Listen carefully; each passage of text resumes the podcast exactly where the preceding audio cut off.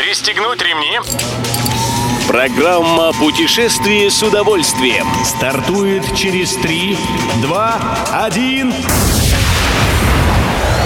Приветствуем всех любителей путешествий. С вами Тимофей Гордеев. Сегодня в программе вы узнаете, когда в Сочи создадут единую сеть горных маршрутов, какой вид транспорта на Камчатке первый помощник туриста и между чем в Лондоне умудрились водрузить бассейн.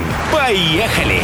У Сочи большие планы по горным маршрутам. Власти курорта совместно с Кавказским заповедником и Сочинским национальным парком хотят объединить все горные туристические маршруты в одну большую сеть, и она будет располагать такими неотъемлемыми туристическими элементами, как кемпинги и глэмпинги, а также перевалочные базы и системы экстренной навигации. При такой-то инфраструктуре отправиться в горный поход будет одно удовольствие. Хоть на день-два, а хоть и на неделю. Как сообщает Интерфакс, план по созданию созданию единой сети маршрутов долгосрочный. Его хотят реализовать до 23-24 годов. Добавим, что в этом летнем сезоне на курорте Роза Хутор для хайкинга, то бишь пеших прогулок, доступны более 100 километров пеших троп и 13 маршрутов в горах. Полетели! Один из главных помощников для туриста на Камчатке — вертолет.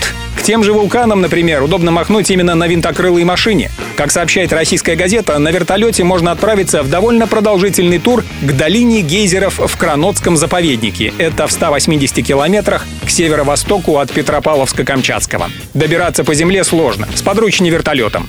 Пока туда летишь целый час, и если позволит погода, можно будет полюбоваться на два действующих вулкана — Карымский и Малый Семячек.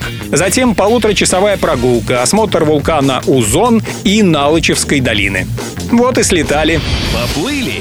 Бассейном на крыше сейчас никого, наверное, и не удивишь. Хотя вот в Лондоне к этому подошли с выдумкой. Бассейном соединили две соседние многоэтажки. И теперь из одного здания в другое в жилом комплексе «Посольские сады» можно в буквальном смысле переплыть, если подняться на десятый этаж. Пол и стены бассейна прозрачные, то есть ваш заплыв в таком вот парящем аквариуме смогут наблюдать прогуливающиеся внизу по улице, а вы, ныряя и плескаясь, еще и имеете возможность осмотреть лондонские достопримечательности, здание парламента, знаменитое колесо обозрения «Лондонский глаз» и новое посольство Соединенных Штатов Америки. Бассейн, к слову, приличный получился, 25-метровый, 5 в ширину и до 3 метров глубиной.